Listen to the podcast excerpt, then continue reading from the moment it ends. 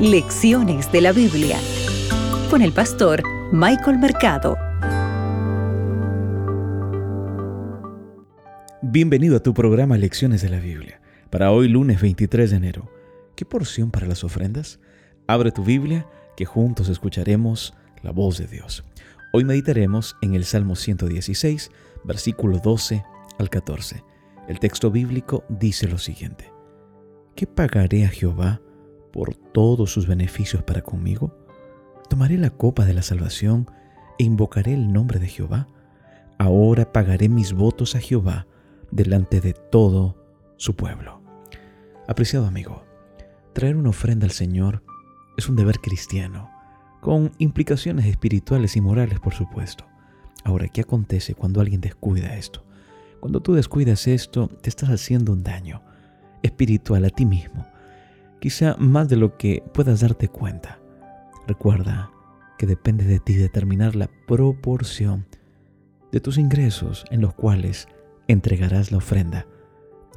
Y, cuando vamos a la palabra de Dios, nos damos cuenta, ¿verdad?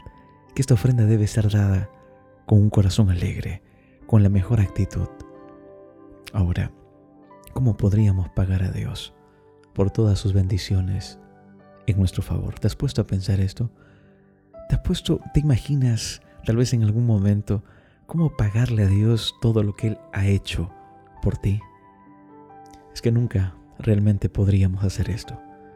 Parece que lo mejor que podemos hacer es ser generosos con la causa de Dios, ¿verdad? Y así ayudar a nuestros semejantes.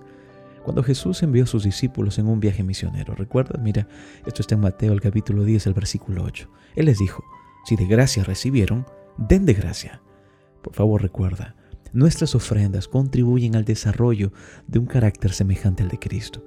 De ese modo cambiamos del egoísmo al amor.